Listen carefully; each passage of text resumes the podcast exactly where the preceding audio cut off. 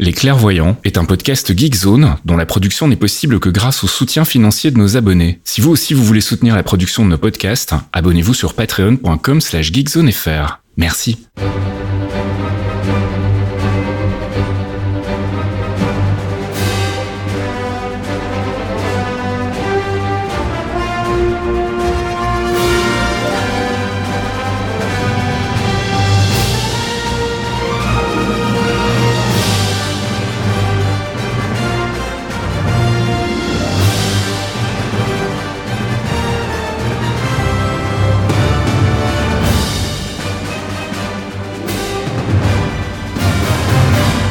Bonjour à tous et bienvenue dans ce 85e épisode des Clairvoyants. Les clairvoyants.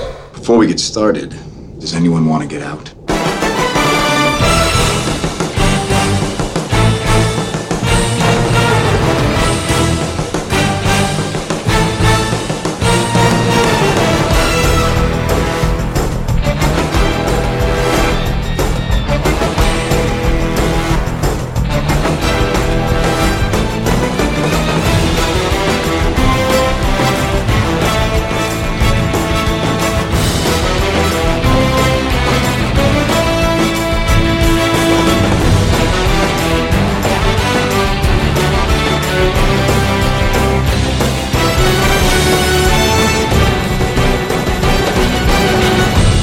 Les Clairvoyants, épisode 85, dernier épisode de l'année 2021. On se retrouve comme tous les mois pour parler du MCU, le Marvel Cinematic Universe, un podcast que je réalise et présente avec mes amis Fox et Archeon. Salut les gars. Bonjour. Salut tout le monde. Alors on va bien évidemment parler en long et en large de Spider-Man No Way Home dans ce podcast, puisque bah, tout le monde l'a vu, euh, donc on vous prévient déjà qu'on va spoiler dans les largeurs. Et puis euh, bah, le film divise un petit peu au sein de la rédaction, on aura l'occasion d'en parler aussi. On parlera de la première saison d'Okai, on fera un petit focus sur les bad guys de Spider-Man, puisqu'on aura probablement pas l'occasion de les revoir euh, prochainement. En tout cas, je pense pas euh, du côté du MCU, on, en reparlera, mais donc du coup, on a décidé de faire un petit focus sur euh, les 5 bad guys qu'on voit dans le film. On écoutera bien évidemment de la musique, on fera beaucoup de théorie crafting ce mois-ci, qu'il y a quand même pas mal de choses à débriefer entre Hawkeye Spider-Man et le nouveau trailer de Doctor Strange 2. Et puis, on répondra à votre courrier, on fera aussi un Quantum Trip, un petit retour dans le passé du podcast, et je vous propose qu'on y aille tout de suite avec notre rubrique news, True Believers. God, we haven't caught up in a spell, have we? The Avengers broke up. We're toast. broke up? Like a band? Like the Beatles?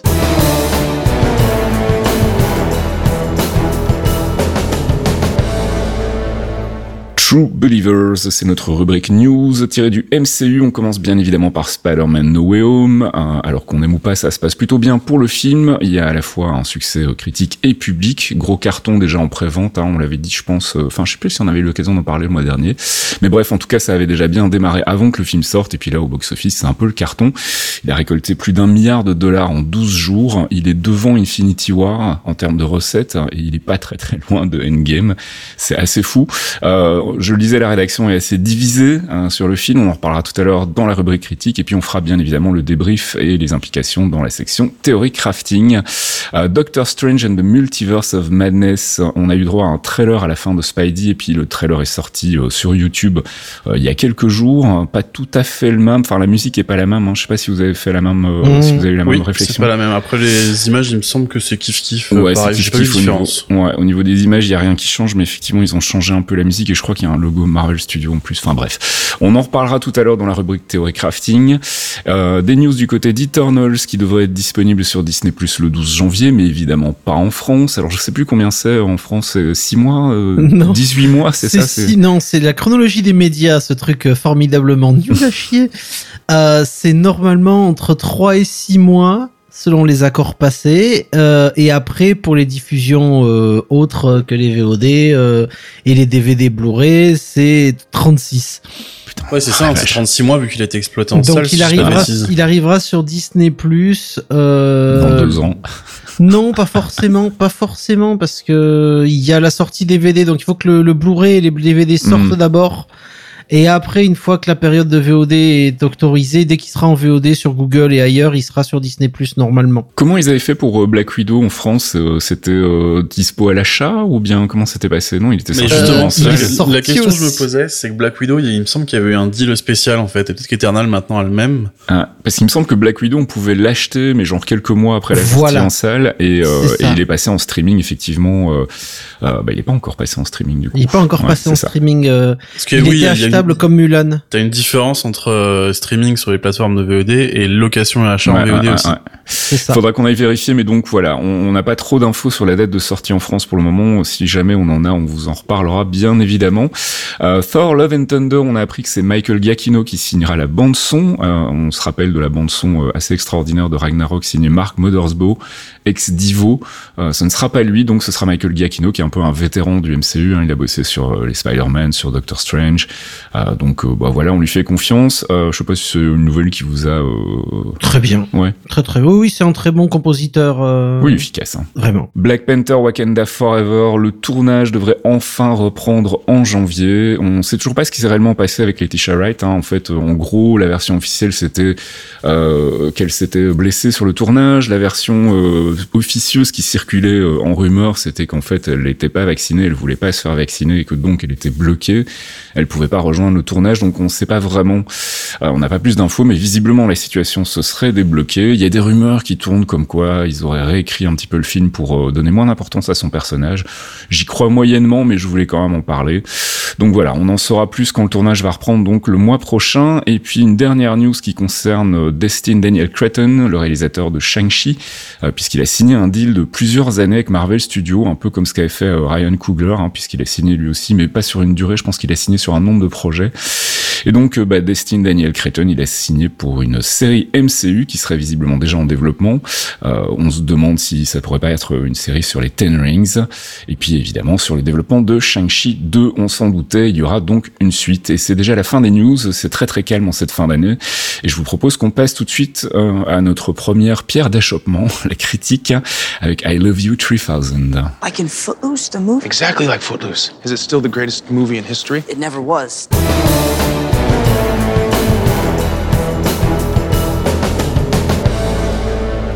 I Love You 3000, c'est notre critique du dernier film de la dernière série du MCU. Alors on a deux choses à critiquer ce mois-ci. Euh, D'abord la saison 1 de Hawkeye, et puis on parlera bien évidemment de Spider-Man No Way Home. On va commencer par Hawkeye, donc on rappelle, on risque de spoiler. Donc si vous n'êtes pas à jour, bah mettez le podcast en pause et revenez nous voir un petit peu plus tard. Euh, je propose qu'on commence par toi, Fox Hawkeye, euh, bilan sur cette saison, bonne surprise. Je me suis absolument régalé du début à la fin. Très bien. Grosse, grosse vibe John McTiernan à plein de moments. Mhm. Il y a un côté, euh, il y a vraiment un côté McTiernan et en, et en même temps il y a un petit côté euh, euh, arme fatale, lethal weapon euh, dans le duo entre Hawkeye et, et Kate. C'est directement issu du run de Fraction. Il y a des clins d'œil au run de Fraction et Aja euh, qui sont partout. C'est c'est c'est assez généreux. Il y a des petits moments de creux. Il y a des petits trucs qui sont euh, voilà, il y a, il y a des petits ventres mous, il y a des petits trucs qui vont pas, notamment ben, ce, ce combat sur le toit avec Yelena et on voit que ben euh, c'est pas Florence Pugh, enfin c'est pas le corps de Florence Pugh, c'est une Ah, cascadeuse. ça m'a pas marqué moi. Euh, Il y a un truc qui a vibré sur mon écran. Je sais, c'est- sa tête, elle est bizarre, mais ça m'a pas gêné spécialement, si tu veux. Mais il y a deux, trois petits trucs qui étaient pas ouf. Et puis, excusez-moi du peu, le roulement de tambour. Vincent Donofrio, Ouais. nom de Dieu, bordel de merde. On en reparlera tout à l'heure dans la rubrique théorie crafting, hein, des implications de la présence de Vincent Donofrio, enfin Vincent Donofrio nom, au générique. le hein. nom, le Mhm. nom de Kingpin, le costume, le costume de, de cover avec la putain de chemise hawaïenne. J'ai Archeon, je pense qu'il est comme moi, on a hurlé. Moi, j'ai hurlé quand j'ai vu ça, quand je l'ai vu débarquer. Il fait encore plus imposant qu'avant. Mhm. Et là, vraiment, alors je sais pas s'ils ont utilisé la même technique que pour le, le Seigneur des Anneaux, tu sais, avec le, le décalage de perspective Ouais, pour ouais, le rendre encore plus. massif. Mais putain, le père Donofrio, il m'a. Là, on a un Kingpin qui est, qui est, qui est magnifique, quoi. Et la série, en- dans le global, j'aime beaucoup le développement autour de, de, de, de, Barton, de Clint, la manière dont il, dont on voit en fait le, les dégâts. C'est, c'est, c'est- on le disait quand on a préparé la phase 4, qu'on verrait l'aftermath de tout ce qui s'est passé, euh, le déblip, et on l'a vu dans les séries, notamment dans WandaVision, euh, dans, dans Falcon et Winter Soldier. Et là, on a l'aftermath de Clint, qui est euh, le mec dont tout le monde se foutait un peu parce que bah, c'est un mec avec un arc des flèches, hein, mais pour Mhm. qui j'ai beaucoup d'affection. Et là, on voit à quel point il en a chié et le dialogue à la patinoire avec Yelena m'a tiré une vraie larme pour le coup. Et toi, Thomas? Moi, j'ai plutôt kiffé. Euh, c'est vrai que c'est bien d'avoir ça. Il me semble que niveau planning, il y a un truc qui avait changé. On devait pas l'avoir euh, si tard, peut-être, je sais plus. Hmm, Je sais plus pas non pour plus. Hawkeye, non. Mais en tout cas, dans, tout, dans tous les cas, euh, le placer ici après euh, Eternals et Shang- et Shang-Chi, qui était vraiment, euh, bah, euh, ça partait un peu dans tous les sens, quoi. Dans, dans un Mhm. bon terme, je dis pas ça en manière péjorative. D'avoir un truc qui revient sur un truc très terre à terre avec des persos qu'on qu'on zéro pouvoir, quoi. Je crois que le, le truc le plus gros qu'on voit, ça va être les flèches de Pym euh, sur le pont. ça fait, euh, ça fait du bien. Ça fait du bien. Ouais, ouais.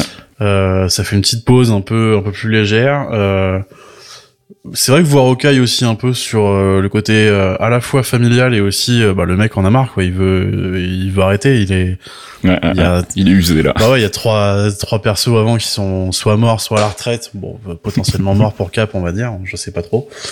Non mais c'était vraiment vraiment chouette. Euh, le reveal de Kingpin bon oui c'est cool. Euh, je pense que c'est mieux foutu. On en reparlera après que celui de Cox dans No Way Home par contre. Uh-huh. C'était relativement évident quand ils ont commencé à annoncer Echo. Ouais, c'est très ouais. difficile de faire euh, Echo sans Kingpin. C'est faisable, hein. il faut suffit juste de réécrire, c'est faisable, mais je pense que c'est un peu un exercice casse-gueule. Mhm. Comme disait Fox, ouais. Alors je j'ai pas crié, c'est juste que je regardais, je regardais sa chemise pendant l'épisode et pendant tout l'épisode, je fais putain, elle, elle me parle cette chemise, elle me parle, ça m'énerve. Et c'est à la fin où je suis dans ma bibliothèque j'ai fait mais putain, family business. Je me Mhm. suis pris la tête pendant trois plombs à essayer de trouver un lien et Donofrio s'est pointé en mode ah non non c'est juste je me suis fait un petit kiff euh, et j'ai envie de dire euh, merci Vincent parce que c'est une des tenues que je préfère de Kingpin parce qu'elle est en, Mhm. En décalage total avec ce qu'on voit d'habitude où il est vraiment Ouais, ouais. très très bien fringué. Et là c'est euh, c'est juste le mec rentre d'Hawaï quoi. Il est en vacances il est bien. Tout ça pour dire que dans l'ensemble c'est une série plutôt chouette. Le casting est vraiment bien. La découverte de de la nouvelle Hawkeye euh, grosse grosse surprise. Euh, j'ai kiffé. Ça fait du bien d'avoir ça. Six épisodes très bien aussi. Le format parfait. Ouais, ouais, ouais, c'est clair, ça confirme que ouais, six épisodes d'une heure, c'est vraiment un bon format pour raconter ce genre d'histoire. Bah moi j'ai bien aimé aussi. Et je trouve que c'est nettement plus réussi comme euh, euh, épilogue, on va dire, d'une certaine manière que le film Black Widow et ça me conforte dans l'idée que je pense Black Widow aurait dû être aussi une série. On aurait probablement pu creuser un petit peu plus le background de Natasha. Alors, on creuse pas spécialement non plus beaucoup le background de, Clint ici, mais je trouve qu'on a le temps de poser les persos, on a le temps, de poser le relationnel et ça fonctionne vraiment super bien. Il y a, comme tu disais, euh, Fox, un petit côté McTiernan, il y a un petit côté film de Noël. Euh, il y a des, euh, des cascades qui sont qui sont effectivement très 80s. Euh, et, et moi, vraiment, ça a super bien fonctionné, quoi. Donc, je suis euh, je suis très content d'avoir retrouvé Donofrio. Alors, on en reparlera tout à l'heure dans, le theory crafting, hein, ce que ça implique effectivement sur le MCU euh, dans les largeurs, mais en, en tant que qu'acteur qui incarne Wilson Fisk, effectivement, il nous avait donné une bonne leçon dans, dans Daredevil et euh, c'est cool de le voir revenir en espérant qu'il soit pas vraiment mort, mais ça on en reparlera aussi tout à l'heure. Mais donc moi j'ai bien kiffé, donc euh, bilan global plutôt positif du côté des clairvoyants sur la première saison d'Hawkeye, on espère qu'il y en aura une deuxième, ou en tout cas on espère qu'on retrouvera Clint ou euh, notre ami Kate Bishop très bientôt. Alors on va passer au gros morceau, c'est Spider-Man No Way Home. Euh, Fox, ton avis sur le film que tu as pu voir in extremis? Ah, j'ai pu le voir in extremis, ouais, merci pour le coup de main, c'était compliqué. Euh, alors, comme Thomas, j'avais des gros a priori et, et j'ai halluciné. On en a beaucoup discuté tous les deux, mais ouais, ouais. J'ai j'ai pris alors l'intro c'est du pur Sam Raimi. Il y a vraiment un côté euh, nostalgique. Je vais pas vous mentir c'est du putain de fan service. Mais qu'est-ce que ça m'a fait du bien.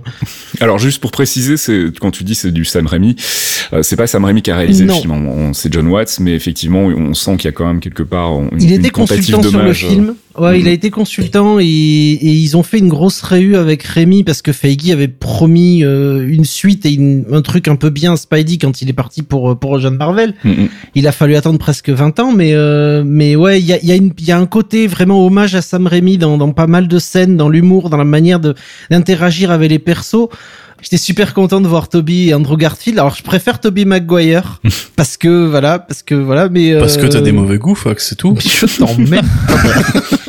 On en reparlera, mais je, je rejoins plutôt euh, Archeon sur ce coup-là, en fait. Non, non, euh, j'ai- de l'affection pour Tobey Maguire pour ses autres films, donc c'est compliqué, mais Andrew Garf- Garfield était mieux, mais les films de Rémi étaient meilleurs. J'ai passé un très bon moment, et j'ai beaucoup peur. Alors, oh, Willem Dafoe, s'il vous plaît. Willem Dafoe m'a percé le cœur, il est incroyable, il est toujours incroyable comme acteur. Alfred Molina m'a tué, euh, même si on voit un peu les effets sur le visage, c'est le de-aging est toujours terrifiant en fait, tellement c'est Mm, mm, efficace. Mm. Et j'étais content qu'on ait enfin enterré cette horreur d'Electro Blue de- et qu'on m'ait rendu un vrai personnage, un vrai Electro qui est classe. Et un, et un Max, l'interprétation de Max était vraiment bien. Le personnage, Mm, je l'aimais beaucoup déjà. euh, et là, il est, il est mieux, il est mieux recréé, mais il est toujours, euh, comment dire, il est toujours cohérent avec ce que c'était dans Amazing Spider-Man. Mm. Et la quête est géniale, le final est, est pété. Alors, ça ouvre, ça laisse la porte ouverte, certes, mais j'ai beaucoup, beaucoup aimé. Plus que j'aurais cru. On en reparlera dans la section théorie crafting de, de la fin de Spider-Man Home et de ce que ça implique sur, sur le MCU. Parce qu'effectivement, c'est une fin très ouverte et donc bah, tout est possible et, euh, quelque part, c'est probablement voulu. Euh, Enfin, c'est même certainement voulu. Euh, Thomas, donc toi, visiblement, bah, tes craintes se sont confirmées quand est-ce que tu disais euh, dans les mois précédents euh, la sortie du film. Donc, euh, visiblement, toi, ça n'a pas du tout été ton kiff. Non, du tout. C'est, ça reste. Moi, c'est vraiment exactement pile ce que j'avais dit. euh, je crois que c'est l'épisode avant la sortie. C'est du fan service qui reste efficace. Hein, j'ai pas passé un mauvais moment.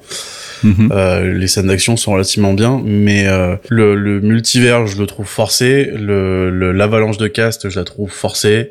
L'apparition des deux Spider-Man, même si c'est super chouette, je la trouve forcée. Il y a rien qui m'a qui m'a plu. Alors heureusement, je, apparemment, je suis un des seuls dans ce cas-là, parce que dans la salle ou même euh, les divers critiques, il y a des bons retours, mais moi, c'est vraiment pas ce que ce que je voulais et j'ai. C'est pas intéressant. Je trouve vraiment pas ça intéressant. Mhm. Ouais, non, c'est. Mais après, c'est cool de revoir euh, Andrew Garfield. C'est vraiment le, on- je le disais pour Van Fox tout à l'heure, mais c'est mon préféré des trois. Je sais Mhm. qu'il a passé un sale moment sur le Amazing où euh, il est arrivé dedans en mode, Ouais, euh, ouais. je vais changer le monde, ça va être trop bien. C'est le rôle de ma vie. Et après deux films, il s'est rendu compte que, bah, la machine Hollywood pas est passée ouais. par là et ça lui allait pas. Ah, ah. Mais c'est cool de les voir, c'est cool de voir Maguire, mais je trouve le, le truc vraiment trop forcé, trop fan service. Et l'alchimie passe pas pour moi, en tout cas, ouais. Alors effectivement, hein, je comprends qu'on euh, qu'on n'ait pas aimé. En fait, Euh, il y a il y a un côté euh, il y a une proposition en fait, euh, j'aime pas ce terme, ça fait très pompeux, mais le, le film propose quelque chose qui effectivement peut euh, peut ne pas fonctionner et à partir du moment où tu rentres pas dans le jeu, bah tout le film est insupportable. Euh, bon, moi ça a fonctionné effectivement. C'était un peu ma grande crainte depuis le début, c'est que bah, tout ça soit un petit peu gratuit et au final en fait moi j'ai trouvé le fan service vraiment intelligent. Euh, je trouve que les, les persos sont pas juste là pour être là. Alors oui, effectivement, on fait revenir ceux des anciens films, etc. On aurait pu faire revenir d'autres bad guys, mais bon, enfin voilà, il faut jouer un peu sur la, la nostalgie aussi. Donc, mais ils sont pas juste, euh, voilà, ils sont pas juste présents. Ils ont un, un vrai fond qui est relativement bien développé. Ils ont tous leurs moments, ils ont des échanges entre eux. Ils, ils prennent le temps quand même de les, de les reconstruire un petit peu. Et comme disait Fox tout à l'heure, d'en faire finalement une représentation qui réussit à être à la fois raccord avec ce qu'ils étaient dans les dans, leur propre film, dans leur propre franchise chez Sony, euh, mais aussi de les adapter pour que ça colle un petit peu avec le ton du, MCU. Euh, les acteurs, enfin, sont tous euh, sont tous vraiment voilà très bons. J'ai pas de préférence pour Willem Dafoe. Je trouve qu'ils ils font tous le, taf. On aurait effectivement peut-être aimé passer peut-être un peu plus de temps avec eux et notamment euh, la transition Willem Dafoe qui est peut-être un petit peu rushé, mais bon, on a déjà un film de 2h40, donc j'imagine qu'à un moment il faut faire des choix. Euh, comme je le disais, je trouve qu'il y a vraiment une fusion euh, parfaite avec le, ton du MCU. Euh, toutes les interactions entre les différents Spidey fonctionnent super bien. C'est du méta, mais c'est du méta qui marche. Je pense à, Matrix Resurrections où vraiment pour le coup, pour moi, le méta fonctionnait pas du tout. Ici, je trouve que ça fonctionne vraiment bien.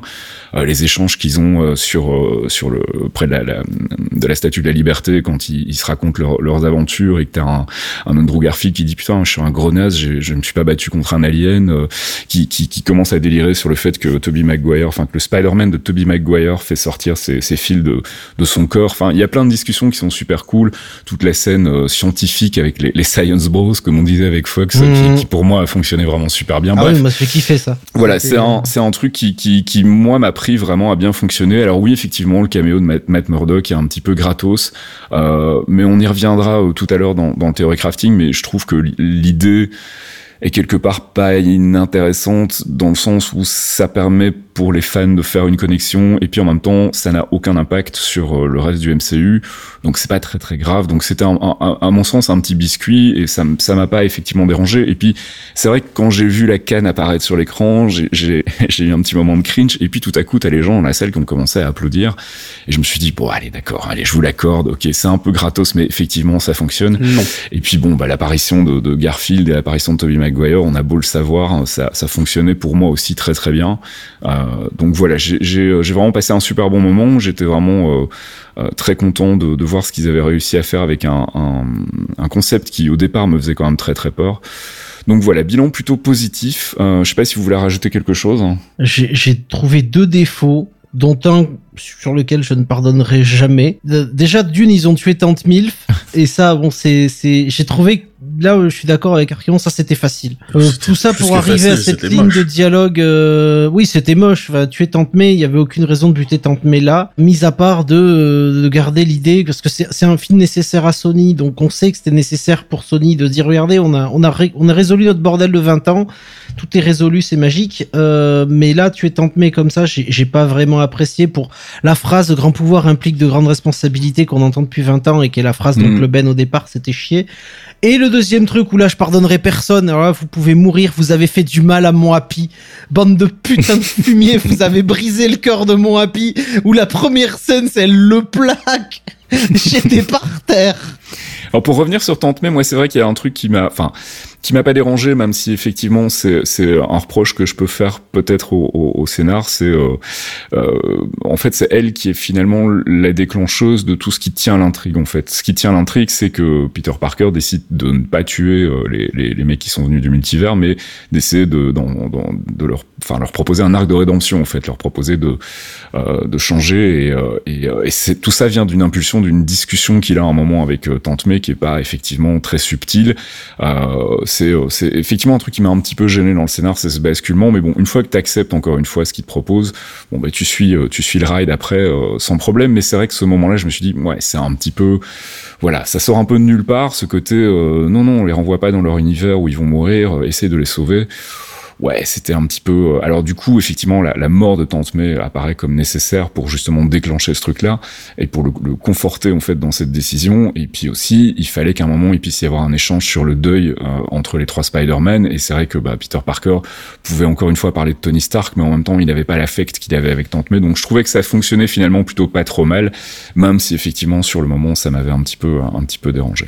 Bon, on a fait un peu le tour, je pense. Hein. Il y aura encore des choses à dire sur sur Spidey, j'en doute pas. Euh, mais comme on n'est pas vraiment des spécialistes de la critique, on va, on va, je pense, passer à la suite. Non, mais justement, ce que ce que je vais faire, c'est, vrai que moi j'ai encore beaucoup de choses à dire dessus, mais comme tu le dis, on n'est pas les spécialistes de la critique. Par contre, il y a Patrick Béja et son acolyte Johan qui font un podcast, euh, c'est mhm. Super Laser Punch, si je dis pas de bêtises. Je parle que pour mon avis en tout cas, mais si vous voulez une critique qui correspond à peu près à ce que je pense, mhm. euh, je vous conseille d'aller écouter leur épisode et il y a, il y a quasiment la totalité où je suis vraiment en phase avec eux en tout cas. D'accord, bah écoute, c'est noté. On va passer Civil War. c'est ça, c'est la Civil War au sein de la rédaction. On va passer à notre rubrique Focus avec donc un petit focus sur les big bad justement de ce Spider-Man No Way Home. I am MODOK. I am science. I am genius.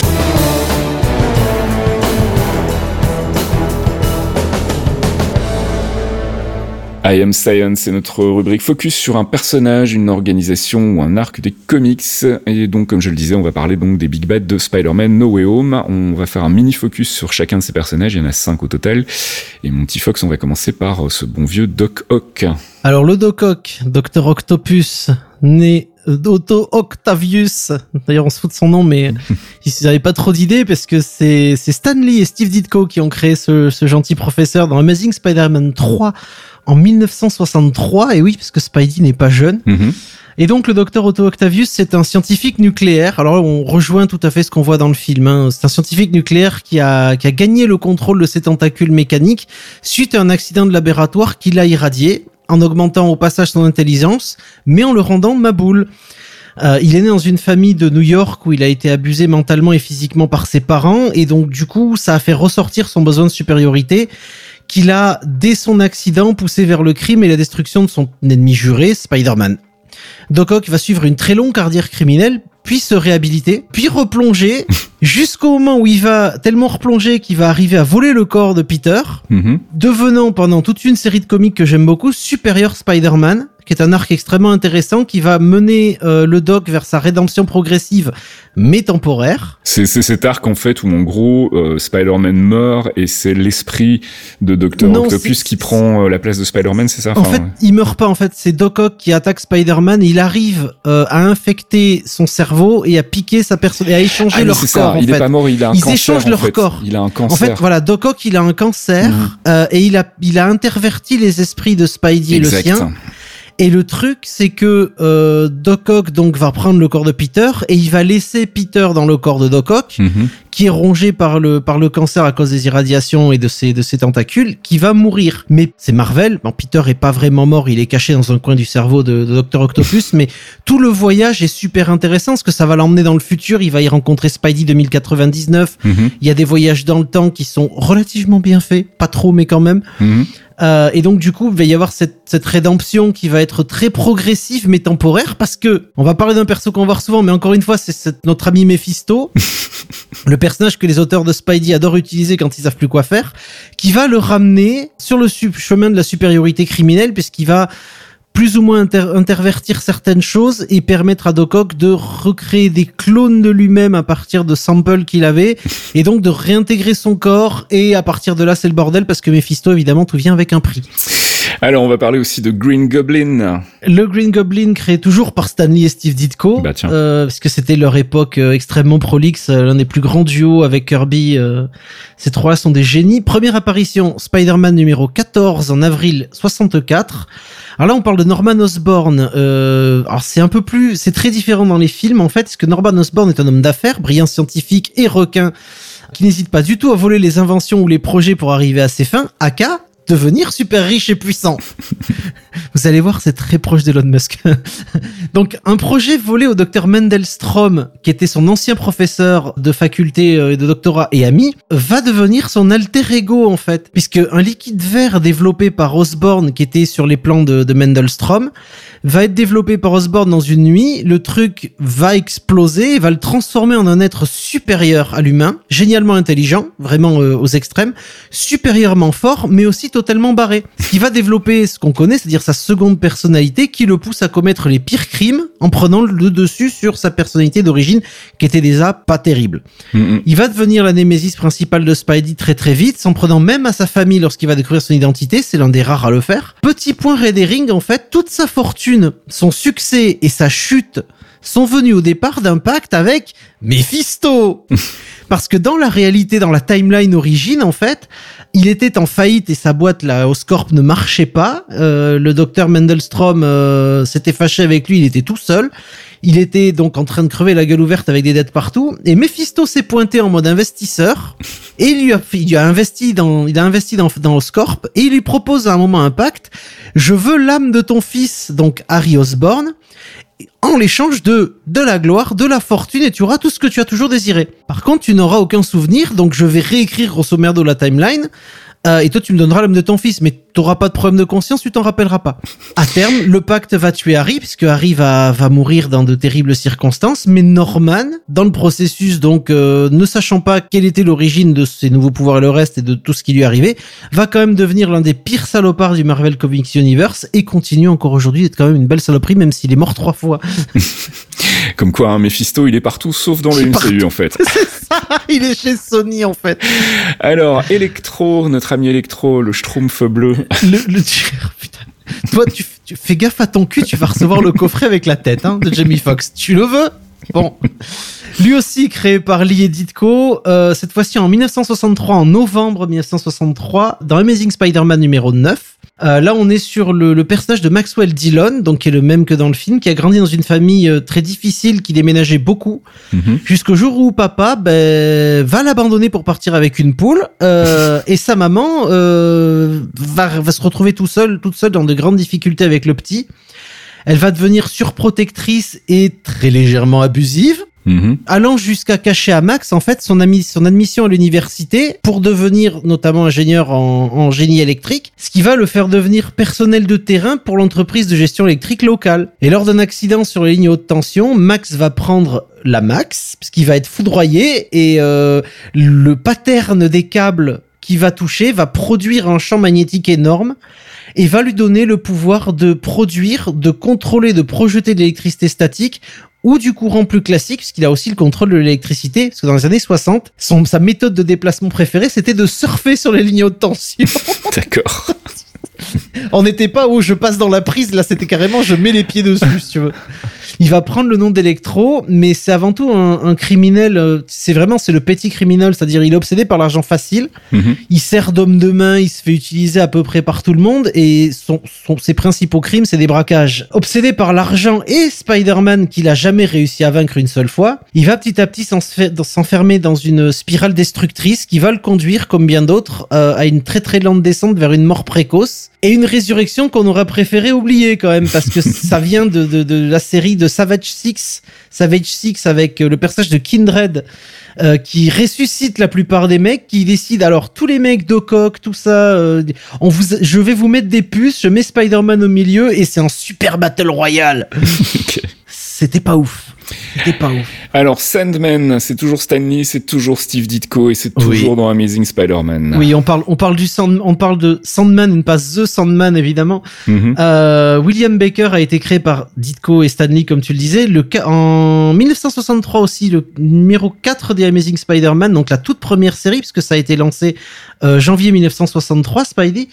Et donc Baker, il a grandi sans son papa, euh, et il a connu une enfance extrêmement pauvre qu'il a dirigé très tôt vers le, le vol et les, les- les- la petite criminalité. Mhm. À l'école, ben, il est maltraité et pas qu'un peu, puisqu'il se fait, il se fait bully à peu près tous les jours et il va découvrir à un moment que rendre les coups est un très bon moyen d'obtenir le respect et ce qu'il veut. Et donc, il va glisser pour devenir lui-même un bully euh, dans la plus pure veine des Dude Bros, euh, comme on en voit dans les, dans les caricatures. Arrivé jeune adulte, il est devenu un joueur de football américain universitaire assez talentueux et reconnu, tout en étant un gros con. hein.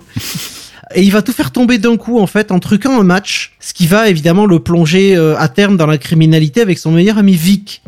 Alors, la raison pour laquelle il a truqué le match, il y a, il y a deux versions, soit parce qu'on l'a payé, soit parce que justement un de ses potes avait des dettes et il a accepté de se le match en échange de rembourser les dettes de son pote. Mhm. Ça dépend des versions. Aujourd'hui, on tend plutôt vers cette version-là plutôt que le fait qu'il ait bêtement truqué le truc. Du coup, il va aller en tôle et il va découvrir euh, lors de son incarcération que papa est en prison.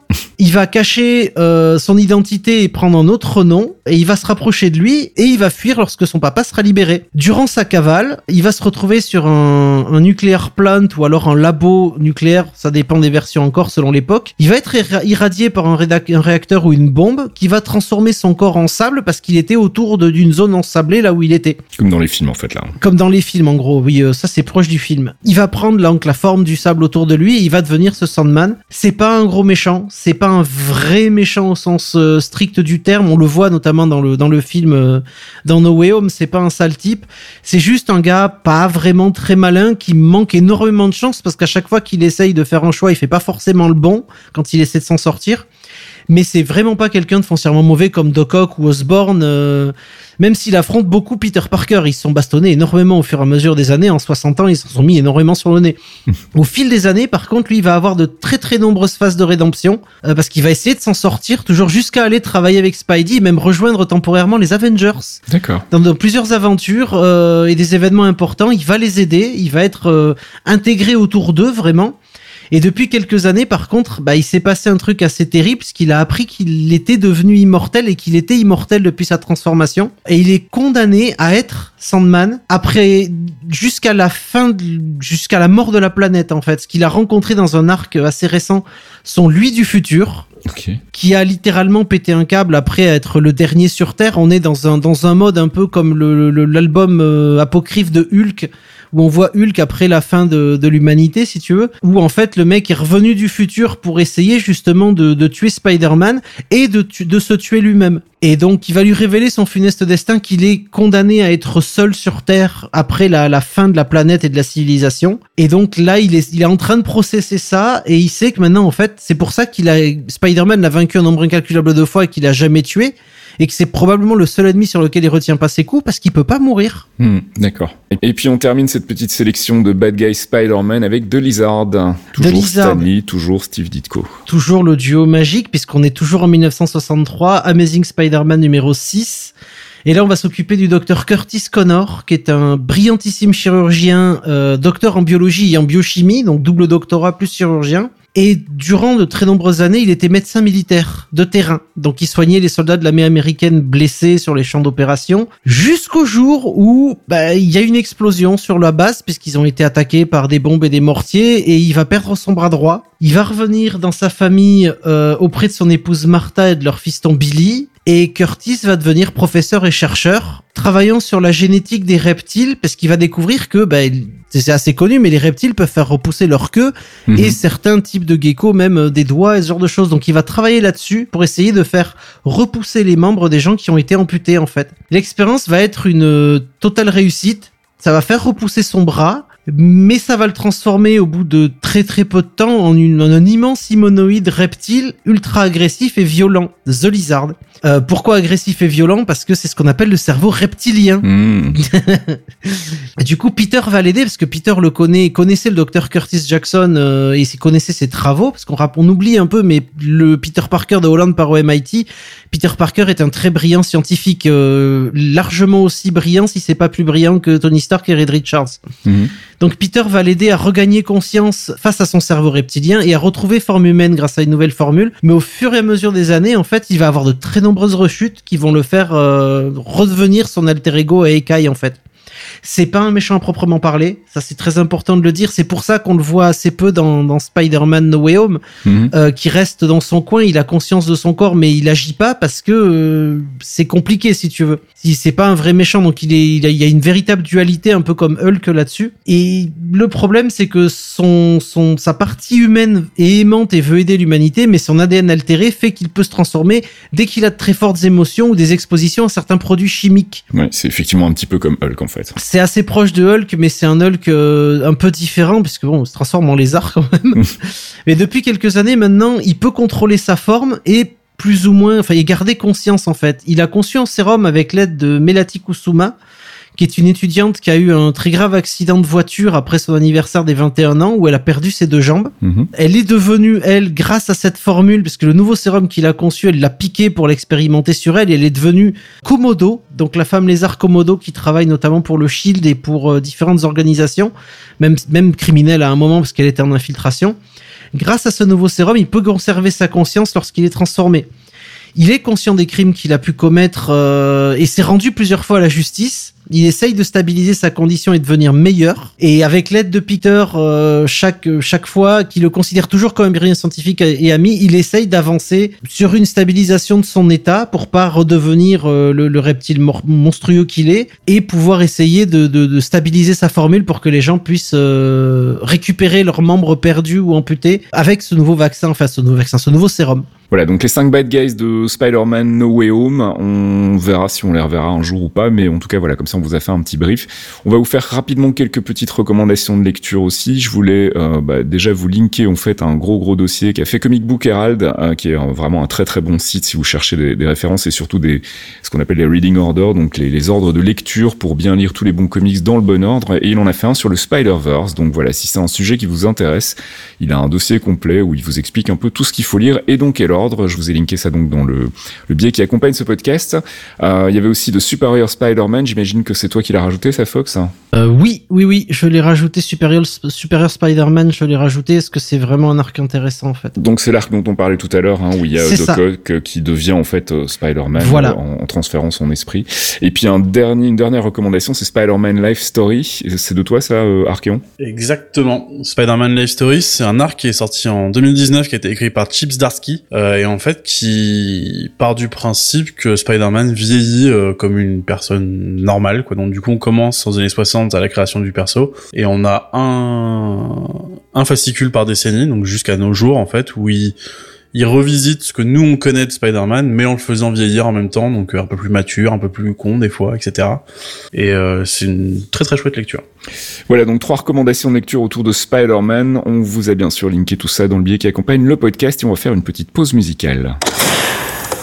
Jarvis, Drop my needle.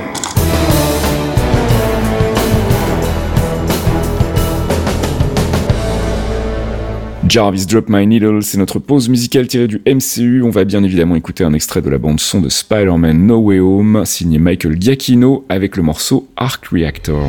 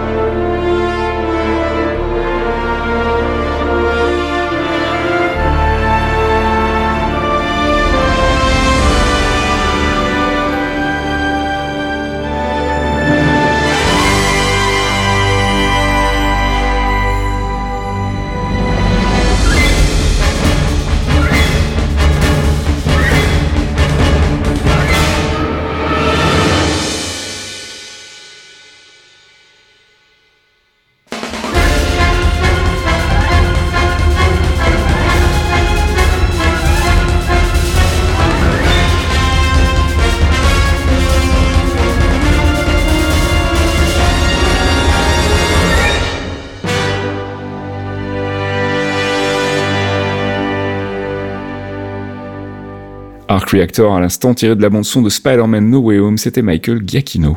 Went forward in time to view alternate futures, to see all the possible outcomes of the coming conflict. How many did you see? 14,605. How many did we win? One.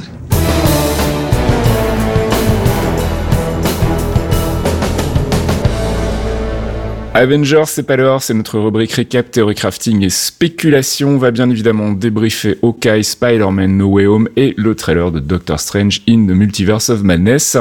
On va commencer par évacuer euh, bah, tout de suite le point d'achoppement de tout à l'heure. Hein, c'est cette connexion tout à coup avec euh, ce que je pourrais appeler le MCU Netflix, donc l'arrivée de Charlie Cox alias Matt Murdock dans euh, Spider-Man No Way Home et puis bien évidemment de Vincent D'Onofrio dans le rôle de Wilson Fisk alias le Kingpin dans Hawkeye. Je sais pas si vous avez des interprétations sur cette arrivée euh, pour le moins inopinée, mais en tout cas moi je j'ai l'impression qu'ils partent dans une espèce de soft reboot avec les personnages en mode euh, bah, on les a mis comme ça si euh, les fans euh, purs et durs veulent faire la connexion ils peuvent faire la connexion. Et en même temps on n'a pas mis de backstory ou on n'a pas mis de connexion avec les séries directement. Donc ceux qui veulent continuer à les ignorer peuvent continuer à les ignorer ce qui me semble être finalement la décision la moins conne. Mais c'est peut-être mon interprétation. Je sais pas comment vous l'avez ressenti vous toi Thomas. Je sais que ça t'a fait chier dans dans Spider-Man No Way Home parce que t'as trouvé que c'était gratuit. Effectivement sa présence elle sert pas à grand chose si ce n'est comme je le disais, hein, à faire plaisir aux fans. Euh, mais donc, je sais pas si vous avez d'autres interprétations. Est-ce que ce sont euh, les mêmes? Est-ce que du coup, ça veut dire que tout ce qu'on a vu sur Netflix doit être intégré dans le MCU On va Euh, jamais s'en sortir. Je, en fait. je vais faire très simple. Là, on, on va partir du, du- du dénominateur commun le, le plus petit et le plus simple. Là, on valide l'existence de Daredevil et du Kingpin dans le MCU. Donc, on pourrait techniquement partir du, du, du postulat que Daredevil et sa, uniquement sa série est valide au sein du MCU. Les autres personnages, ce sera au cas par cas. Genre Danny le fragile, Balek. Sauf s'il nous ramène Jessica Henwick, là on discute, mais c'est parce que je suis fragile aussi, mais c'est pas grave. Bref, pour moi, ils sont intégrés dans le MCU par cette porte-là pour les utiliser plus tard. Et c'est là que l'int- l'interview de Kevin Feige qui m'avait beaucoup énervé euh, quand tout le monde disait oui, rejoins le MCU et tout. L'interview de Kevin Feige est très intéressante parce qu'il dit s'il y a un, Dar- un Daredevil, mon premier choix c'est Charlie Cox. À savoir quand, comment et où on l'utilisera, ce sera à nous de le voir. Mhm. Oui, en gros, il disait, c'est ça. Il disait, euh, si on devait revoir euh, Daredevil, euh, alias Matt Murdock dans le, MCU, ce serait sous les traits de Charlie Cox, mais on ne sait pas encore où ni quand.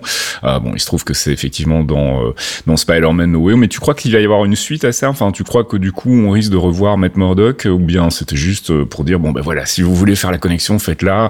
Le perso est là, donc euh, il y a tous les éléments pour pour le faire, mais euh, je suis pas certain que qu'on aura euh, une suite sous la forme d'un Daredevil dans le dans le MCU. Je sais pas ce que t'en penses. Mm, Je, je pense pas qu'il y aura un film Daredevil pour l'instant. Par contre, on a beaucoup de connexions new-yorkaises qui vont arriver. Mhm. On a She-Hulk, qui officie à New York, qui est avocate aussi, on rappelle. Donc on peut avoir Matt à ce moment-là aussi. On risque de revoir euh, King- Wilson Fisk dans Echo aussi, à on, mon avis. on hein. va le revoir, on va le revoir dans Echo parce qu'on va le revoir dans les flashbacks et il va être présent et c'est un élément fondateur. Et on est en train de créer euh, un univers Marvel à New York. Donc petit à petit, on va raccrocher les wagons. Mhm. Je serais pas étonné s'il signe qu'on voit Luke Cage à un moment aussi, parce que euh, il y avait eu de très bons retours sur les personnages de Misty Knight, sur justement le personnage de Jessica Henwick, les Daughter of Dragons, tout ça. Qu'on qu'on ait peut-être à terme une série Rose for Hire, sachant que on va avoir aussi Moon Knight qui qui évolue à New York. Mhm. Donc ça va rester, New York va rester un théâtre d'opération intéressant pour Marvel. Mais pour l'instant, là, on a une grosse porte ouverte. On a Donofrio qui est vrai- véritablement nommé le Kingpin, euh, qui est extrêmement bien documenté dans le sens où euh, Clint a eu beaucoup à faire à lui post-blip. Donc ça veut dire que pendant le blip, il était là. Il a pas été blippé, lui. Il est pas parti. Il a, il pas mort. Donc il a eu ces cinq années justement où nous, on- qu'on n'a pas vu pour l'instant, qu'on va découvrir dans les prochaines années. Il a eu cinq années pour construire un, un véritable empire. Donc, il- par rapport à la fin de Daredevil où euh, où c'était euh, euh, pas ouf entre guillemets avec Vanessa et tout le reste, c'est fini ça. Ça c'est ça- c'était c'était il y a sept ans au final. Donc il y a beaucoup d'eau qui a coulé sous les ponts. Il n'y a pas besoin de repartir sur une origin story et toute origin story qu'il va y avoir sur Wilson Fisk partira du moment où il y a eu le blip. Mhm.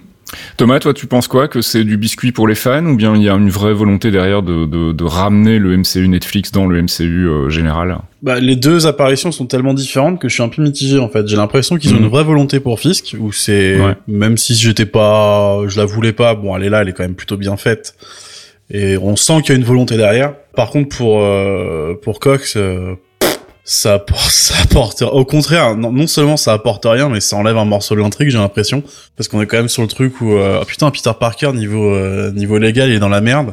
Et non, c'est bon. Merci, c'est c'est plié. Au revoir. Il y a euh, super euh, super Daredevil qui est intervenu. Enfin bref, je vais pas m'étaler Bah, là-dessus. Je, je suis pas d'accord avec ça. parce que Dans le film, il se fait jeter du MIT et tout ça. Il y a la Il polémique. il y a pas de résolution en fait, c'est ça le truc, c'est que en fait on, on, on arrive sur la fin de l'acte 1 du film où effectivement il y a l'arrivée de Matt Murdock et euh, le côté bah écoute vieux si tu vas en justice ça va être compliqué, mais où en fait on n'a jamais cette résolution là parce qu'on enchaîne directement sur les événements suivants et sur la fin où on a effectivement euh, bah, tout le monde a oublié que, que qui était Peter Parker et donc bah, le problème est quelque part résolu. Mais euh, j'ai pas eu le sentiment en voyant le film, enfin on, on en reparlera tout à l'heure hein, quand on parlera de Spider-Man, mais j'ai pas eu le sentiment en voyant le film que euh, on, on voulait nous faire croire qu'en fait les problèmes juridiques avaient été résolus en un claquement de doigts par Matt Murdock. Moi au contraire j'ai j'ai justement eu l'impression que ces problèmes n'avaient pas été réglés en fait et qu'on avait enchaîné ça. directement avec avec la suite de l'histoire. Bon enfin bref. Ouais, c'est pas comme ça que j'ai compris. On en parlera plus tard. Ouais, c'est euh, c'est c'est tout ça pour dire qu'en fait bon ben voilà à, à mon sens, les- les- l'apparition des personnages euh, de Netflix euh, leur ouvre des portes, effectivement, comme tu disais, Fox, pour euh, faire d'autres choses derrière s'ils ont envie de le faire. En même temps, ils sont pas obligés de faire de référence à ce qui s'est passé avant, et donc c'est quelque part une continuité assez flexible, on va dire, où on peut prendre des éléments qui nous intéressent et, et, et s'en servir dans le MCU de, de, de Marvel Studios. Et quand je parle, je parle d'éléments, je parle de ceux qui ont été bien évidemment empruntés à Marvel Télévision. J'avais pas, euh, voilà. pas terminé du coup, mais euh, ça rejoint ce que je voulais dire. C'est que du coup, je suis un peu mitigé parce qu'on avait ce côté avec Fils qui est plutôt bien introduit, à côté Cos qui l'est pas trop. Donc je pense, à mon avis, qu'in fine, ils ont, euh, ils auraient pas fait des communications entre les deux euh, en disant on les garde en tête sans avoir des plans derrière. Mhm. Je pense qu'à mon avis, Fox a raison. Ça va plutôt être un, on va voir euh, ce qu'on peut en faire. Et au moins ils sont là quoi. Mais Ouais. clairement, comme vous l'avez dit tous les deux, l'erreur à ne pas faire, c'est de refaire une origin story pour euh, bah, pour Daredevil ou pour Fisk par exemple. Il faut partir du principe qu'ils existaient avant maintenant, quoi. Voilà. et on reprend un instant T et on développe à Mhm. partir de là. Faut pas faire la connerie de revenir à zéro quoi. Ils le feront pas parce que c'est Ke- c'est c'est Kevin qui a la main maintenant. Il a récupéré Marvel Télévision aussi, donc il y a plus ce problème de devoir gérer avec ABC parce que c'était des trucs Ah, ABC. Mais le problème pour moi, c'est pas tant les networks, c'est les, les gens qui, qui ont peut-être pas regardé les séries Netflix et qui restent Mm. qui risquent d'être perdus en fait. Il faut. Ouais, mais tu mets des flashbacks à partir du blip en fait. Ouais, Non, bah, mais t'as même pas besoin. En fait, à partir du moment où t'as établi le personnage, où tout le monde sait que Matt Murdock c'est Daredevil, voilà. son origin story, tu t'en fous un peu. Tu connais le personnage et comme dit euh, Thomas, tu le prends à un instant T et tu pars de là, quoi. parce qu'au Mais final, sans c'est ce avoir qu'ils ont besoin fait de avec, faire de euh, références. euh, C'est ce qu'ils ont fait avec Parker au final. Ouais, ouais. Oui. Donc il y a pas besoin de mille flashbacks en arrière. Il y a pas. Il y a juste dire bah lui c'est Daredevil, il est avocat, lui c'est Wilson Fisk, c'est un mafieux. On part de là, basta. Donc fa- fatalement ça va peut-être mettre euh, un pourcentage de la fanbase de côté qui n'ont pas vu les séries Netflix. C'est pas Mhm. grave parce qu'elles sont pas elles sont pas importantes au final. Les histoires qu'il y a Bah, dedans sont pas importantes au final. Voilà, et puis euh, leurs apparitions jusqu'ici euh, ne nécessitent pas d'avoir le background. euh, voilà, tu sais qui c'est, c'est cool. Tu sais pas qui c'est, c'est pas très grave en fait finalement, euh, parce que bah, dans Spider-Man, Matt Murdock a pas une grande importance, et dans Hawkeye, Fisk est bien délimité. On sait qui c'est, on a on a posé les bases en, en quelques minutes, et donc il y a pas besoin de revenir sur sur une origin story. Et l'autre avantage que ça a aussi, c'est pour les autres personnes Netflix, ça les laisse de côté sans forcément dire qu'ils sont là. Typiquement, on Mhm, parlait tout à l'heure de Luke. Cage et, euh, et comment elle s'appelle euh, Jessica Jones. Jessica 69, Jones. Jessica Jones, ouais. Non, je pense, je pense plutôt aux persos principaux, pas aux, pas aux secondaires, même s'ils sont Oui. intéressants, je Mhm. parle des principaux. Euh, si un jour ils se disent, bah attendez, là on a quand même déjà mis euh, Daredevil, on pourrait très bien se dire, euh, bah maintenant il va faire team up avec euh, Jessica Jones, tac, on la fait revenir et Mm, mm. sans la teaser avant, sans dire qu'elle va revenir, machin, tac, tac. C'est, Ouais. ça, ça, ça, ça limite cette casse en fait de forcer à dire, euh, on va les mettre, c'est sûr et certain. Là au moins, ça, ça fait un petit indice pour dire, bah ils sont là. Et un jour, si on a un truc à faire pour eux, bah on les mettra. Ouais, Pour. Jessica, il y a un hint très intéressant, c'est que elle a bossé pour Jameson au Bugle. Elle a bossé au Bugle, donc dans la version euh, la plus dure de Jameson, mais elle y a bossé justement pour obtenir des infos pour Ouais, mais tu vois, ça c'est un piège encore. Parce que le Bugle de Jameson qu'on a vu dans jusqu'à présent dans Spider-Man, Oui, c'est c'est Alex c'est un, est un, podcast qu'il fait dans son salon au début. Mm, mm, mm. Donc euh, Ouais. c'est pas. Non, mais de, de toute façon, des connexions, on peut en trouver si on veut, donc ça c'est pas un- c'est pas un souci, mais Oui, effectivement, mais on tu peut- peux lui, elle peut redevenir journaliste et puis euh, voilà. quoi. on peut la, la remettre dans, dans, dans le bain aussi. Donc euh, voilà, enfin, je suis assez intrigué de voir ce qu'ils vont euh, décider de faire euh, par la suite. Est-ce que euh, Matt Murdock va revenir? Est-ce que Wilson Fisk est mort ou pas? Euh, De toute façon, je pense que comme on le disait tout à l'heure, on- on- on- il y a de fortes chances qu'on le revoie, en tout cas dans, dans Echo, puisqu'il est quand même un petit peu intrinsèquement lié. Euh, donc euh, donc voilà, on n'a pas de pas de réponse définitive sur cette nouvelle connexion avec le MCU Netflix, mais c'est assez intriguant. Et puis globalement, je trouve que c'était la meilleure manière de le faire, c'est-à-dire de de proposer ce, ce, ce, cette arrivée de personnages sans pour autant euh, faire de connexion très très claire et euh, laisser le flou un petit peu artistique autour de tout ça. Je pense que c'était la meilleure, euh, le meilleur choix à faire. Alors je voulais qu'on parle très vite d'un truc qui s'est passé dans Hawkeye euh, autour de sa femme, autour de Laura, euh, qui euh, Ouais. visiblement donc était un agent, un agent du Shield. Et j'ai lu beaucoup partout dans les, les sites à clic et aussi sur Reddit euh, qu'on parlait de Mockingbird, comme quoi Laura aurait pu être Mockingbird dans le MCU. Alors c'est intéressant, bon c'est très euh, redcon, c'est très, euh, on réécrit un petit peu l'histoire et puis je pense que ça n'ira pas plus loin. hein. Donc j'ai- quand même peu d'espoir qu'on revoie l'actrice Linda Cardellini dans dans le MCU et qu'elle ait sa propre série. Mais bon voilà, c'était rigolo et je trouvais que le petit clin d'œil était était sympa. Et là aussi, tu vois, on le dit sans vraiment le dire, on laisse la porte ouverte, on laisse les interprétations possibles. Mais en tout cas, c'était sympa de voir que, enfin, de, de découvrir découvrir qu'elle avait eu un rôle un petit peu plus actif dans dans, euh, dans l'histoire du Shield et aux côtés probablement donc du coup de, de Clint Barton. Bah, ça explique On va aussi revenir- pourquoi elle accepte vachement que le mec il soit pas là pour Noël parce qu'il doit casser Ouais, des gueules. Et pourquoi elle a un système d'information très évolué le- le aussi son- Parce que quand il lui parle, elle sait. Le truc qui m'a surtout fait rire, c'est quand même dans le même épisode, on a le retour d'un personnage d'une série Netflix Mhm. et un redcon d'une d'un personnage d'une série euh, ABC en fait. Ouais, tout à fait. Ouais, ça, ce détail-là m'a quand même pas mal fait rire. Bonjour la confusion, quoi. non, quand je disais que ça va pas, ça va pas être simple pour nous, c'est voilà, c'est typiquement le genre d'exemple où les choses sont pas très claires. Mais en même temps, je pense que c'est la meilleure euh, décision que qu'il pouvait prendre. Euh, on va parler, ben, on va revenir sur Spider-Man euh, et parler de cette fin. Alors, euh, moi, j'avais pas mal euh, anticipé sur le fait qu'ils allaient faire sortir euh, Peter Parker, enfin en tout cas le Peter Parker Mhm. de Tom Holland du MCU et l'envoyer dans un univers parallèle chez Sony. Euh, visiblement, c'est pas la décision qui a été prise. Maintenant, la fin de Spider-Man No Way Home laisse la porte ouverte à, là aussi, une continuité du Peter Parker de Tom Holland dans son coin avec son petit Spider-Verse, sans qu'il y ait pour autant besoin de référencer ou de connecter avec le reste du MCU, euh, ce qui lui permet de continuer à évoluer dans, dans, l'univers euh, courant et donc euh, bah, de permettre à Sony de brandir le logo MCU si besoin en disant si si c'est intégré euh, même si effectivement il n'y a plus de connexion. Un peu à l'instar finalement des séries euh, Marvel Television hein, c'est un peu le même principe. Mhm. donc je pense que c'est vers ce vers quoi on se dirige. Et en même temps il y a aussi moyen euh, si jamais il y a un accord de dernière minute ou un, un- un nouvel accord en tout cas sur de nouveaux films Spider-Man dans le MCU ben, il y a moyen effectivement de relancer le personnage très facilement et de le réintégrer très facilement donc euh, voilà, je sais que la fin ouverte a laissé pas mal de gens sur le carreau, enfin pas mal non, a laissé quelques personnes sur le carreau. Moi, ça m'a encore une fois semblé être la meilleure décision, c'est-à-dire de ne pas trancher, euh, de laisser le truc, euh, les, les deux possibilités, voire euh, d'autres possibilités auxquelles moi j'ai pas forcément pensé, euh, et, de faire prendre une décision, bah si on décide de relancer la franchise ou pas dans le MCU, ou si Sony décide de faire sa tambouille. Euh, le truc qui m'a fait marrer, c'est par rapport à Venom. Il y avait cette, euh, cette scène post-générique de Venom 2 où on le voyait arriver dans le MCU et où, euh, bah, évidemment, les gens qui voulaient absolument voir Tom Hardy dans le MCU étaient, euh, étaient tout foufou, euh, ce qui n'était pas mon cas. Et puis on a cette scène post-générique de Spider-Man No Home qui dit non, bah en fait tu vas y retourner dans ton univers, c'est fini, ça a duré cinq minutes, mais on va quand même laisser un petit Ça, bout de symbiote, euh, comme oh ça, ça peut, euh, ça peut toujours servir si on veut en faire quelque chose plus tard. Donc voilà, je sais que voilà, pas mal de gens euh, ont pu être énervés de la présence de Venom. Moi le premier, hein, mais en même temps quand je vois ce qu'ils en ont fait, je me dis ok, bien joué. Donc du coup en fait il est rentré, il est tout de suite sorti. Moi ça me va. Ce que j'apprécie sur Venom, pour être très franc, c'est que c'est un incroyable doigt d'honneur à tous nos spécialistes insiders amateurs de Patreon d'exclusivité, infos secrètes, machin, qui nous ont cassé les noix depuis le mois de septembre. Eh, Venom, il va être intégré dans le MCU, vous allez le voir dans Spider-Man, machin.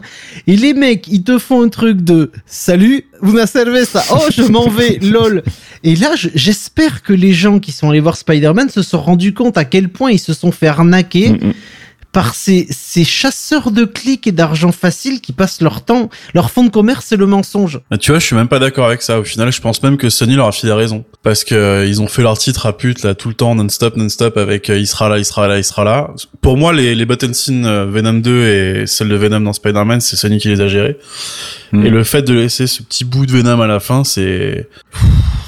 c'est- Bah, c'est c'est- Ouais. la Ça leur- possibilité de refaire un Venom euh, dans le MCU. Qui vrai n'aurait Voilà, Venom. rien voilà à la voir gueule de avec l'origine celui- story du Venom, quoi. C'est... euh, Ah, écoute, on verra. qui a aucun Bah, sens avec avec, un vrai l'histoire, Venom en avec Eddie ça développé dans le film. Enfin, c'est. Et après, je voulais revenir aussi sur la fin de Spidey. Euh, Tu disais euh, c'est la meilleure. Moi, personnellement, je trouve que c'est la pire justement.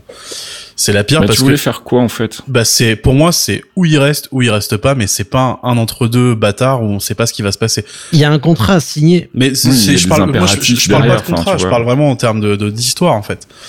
Il y a peut-être qu'il y a des contrats signés, mais après il y a t'as Amy Pascal qui a dit euh, oui on a signé pour plein de films derrière et juste à la première elle a fait attendez euh, peut-être que je me suis un peu emballé, euh, c'est pas vrai. Encore une fois une com de merde de la part de Sony quoi. Mm, mm, mm. Ah bah, mais même après en termes d'histoire, euh, c'est c'est une mise au placard pour moi. C'est c'est pas intéressant. C'est vraiment juste dire euh, bon bah peut-être, peut-être pas, on verra. Je sais Mm. pas trop comment ça va se passer. Moi, ce qui m'aurait intéressé, et je pense qu'on en avait déjà parlé, c'était soit il reste et c'est acté, soit il part et c'est acté. Mais le truc cul entre deux chaises, j'aime vraiment pas ça. Ouais, mais le problème c'est que voilà, dans, l'absolu, il y a aussi des impératifs euh, commerciaux et il y a des impératifs de négociation. On sait pas du tout où ça en est à ce niveau-là. Et, voilà, si tu veux te laisser la porte ouverte à plusieurs possibilités, ben t'as pas trop le choix. Et c'est en ça que je trouvais que la manière de l'avoir géré était plutôt plutôt réussie. Maintenant, effectivement, d'un point de vue narratif, oui, c'est toujours mieux d'avoir une vraie conclusion. Mais quand tu peux pas le faire, ben euh, je trouvais que la manière dont c'était euh, euh, laissé ouvert en fait à la fin du film, pour moi, me, satisfait dans le sens où il y a un, une vraie fin à l'arc de, Peter Parker euh, et en même temps une fin qui laisse une possibilité de reprendre derrière, que ce soit dans le MCU ou pas dans le MCU. Donc, au final, moi, ça m'a pas, ça m'a pas posé problème. Mais oui, je peux, je peux comprendre qu'effectivement, d'un point de vue purement narratif, il y avait moyen sans doute de, de faire autre chose. Mais voilà, il n'y a pas malheureusement que la narration qui prédomine à Hollywood et ça, on en est bien conscient. Euh, Est-ce qu'on a d'autres trucs à dire sur Spidey? Parce qu'en fait, finalement, il n'y a pas énormément de conséquences. On, va embrayer sur le, le, trailer de Doctor Strange 2 parce que justement, en fait, le trailer de Doctor Strange 2 laisse penser que euh, bah, ce qui va se passer dans Doctor Strange 2 n'est pas directement lié aux événements de, de Spider-Man. Alors, il y a eu effectivement euh, ce sort qui a mal tourné, etc. Mais je pense qu'en fait, en tout cas, moi, l'impression que, que j'en ai, vous me direz si c'est votre avis aussi, c'est qu'on va vers euh, bah, une curiosité euh, de la part de, de, de, Stephen Strange, tout simplement, de se dire bon, ok, il le dit à plusieurs reprises, hein, le multiverse, on n'y connaît rien, euh, et qui va se dire bah tiens, moi, je vais investiguer un peu, je vais voir un peu ce que c'est le multiverse, qui va aller voir Wanda en lui disant euh, est-ce que tu veux pas m'aider, est-ce que tu connais le sujet, et que c'est là que ça va mal tourner en fait, parce qu'on sait que Wanda a des intentions qui sont pas forcément ultra clean, et que c'est ça qui va faire basculer justement euh, Doctor Strange dans le multiverse, et que ce sera pas une connexion directe avec ce qui s'est passé dans, dans Spider-Man, ce sera pas des, des résidus de ce qui s'est passé dans Spider-Man. Enfin, ça c'est mon, mon avis. Je sais pas ce que vous en pensez. Euh, oui, sûrement. Il y a, je pense clairement que la partie multivers de Spider-Man est au moins une introduction en fait pour le, le Strange à côté. Comme tu le dis, je pense c'est intéressant ça. Il a fait une connerie dans Spider-Man et si bah attends, pour éviter de la refaire, je vais quand même aller étudier Exactement. un petit peu à côté. Oh, ouais, ouais, ouais. Alors ça change rien au fait que personnellement, je trouve que l'utilisation du multivers dans Spider-Man, c'est un truc fait au forceps d'une manière absolument dégueulasse. Mais au moins, si ça peut amener euh, la réflexion, ce genre de réflexion pour le personnage de Strange, c'est déjà ça de gagner quoi. Mm, mm, mm. Moi je pense que c'est vraiment vers ça qu'on va et euh, bon alors après il y a America Chavez qui va arriver, on sait qu'elle a un rôle prépondérant aussi dans les connexions entre les, les différents univers et je serais pas étonné qu'il croise sa route à un moment, euh, probablement euh, poursuivi par cette espèce de monstre qui visiblement n'est pas Shumagorat. Hein, euh, ce serait donc un, un Gargantos, si j'ai bien compris, mm. qui est donc un, un, un, monstre un peu mineur des comics, j'ai l'impression. Euh, alors après, peut-être qu'ils cachent bien leur jeu et que c'est bien Shumagorat, mais en même temps, est-ce que ça change vraiment quelque chose? Non. Euh, en revanche, la grosse surprise de ce trailer, ça a été bien évidemment l'arrivée de euh, Supreme Strange, hein, c'est comme ça qu'on l'appelle, je crois, euh, qui ouais. est donc ce, ce, cette espèce de, de evil twin, de, de jumeau, de jumeau maléfique de, de Doctor Strange qu'on a découvert dans les What If. Est-ce que c'est le même? Est-ce qu'il y a une connexion? Ou bien est-ce que ça va être une, une version de ce, ce, type de personnage? Alors je, juste, je rebondis très très rapidement parce que tu as dit le mot suprême et j'y avais pas pensé sur peut-être mmh. la chose qui me plaît le plus dans Spider-Man, c'est l'échange qu'il y a entre Wong et Strange, où ils établissent que Wong est le sorcier suprême. Oui. Qui se fait, fait en deux lignes et qui est ouais. parfaite. C'est genre, bah, oui. t'étais pas là, mec, donc, euh, ah, ah. c'était parfait. Voilà, c'est juste ça. T'as tout à fait raison de le souligner. Et d'ailleurs, ça confirme un peu cette sensation que Strange, justement, pour faire amende honorable, va aller enquêter sur cette notion de multivers et essayer de, de mieux comprendre le phénomène en disant à Wong, bon, ok, j'ai déconné, mais regarde, je, je fais le nécessaire maintenant pour que ça ne se reproduise plus et ça, ça renforce encore ce, ce sentiment-là. Donc, l'arrivée de, de, de, de, Supreme Strange dans de, de Walif. Alors, est-ce que c'est le même ou bien est-ce que c'est un, une autre version du, du, du personnage? Je pense que c'est le même. C'est le même, ouais. Je, je pense que c'est le même. Je pense qu'il y a je des bases que... euh, relativement proches. Mm. Le même, je sais pas.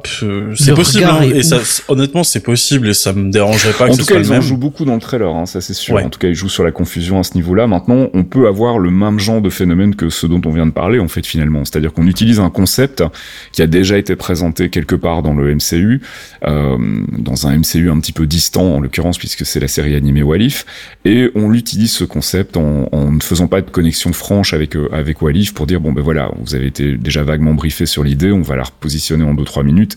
Vous avez l'idée, vous savez ce que c'est, donc voilà, on peut avancer, on peut reprendre ce personnage-là et, euh, et le faire évoluer.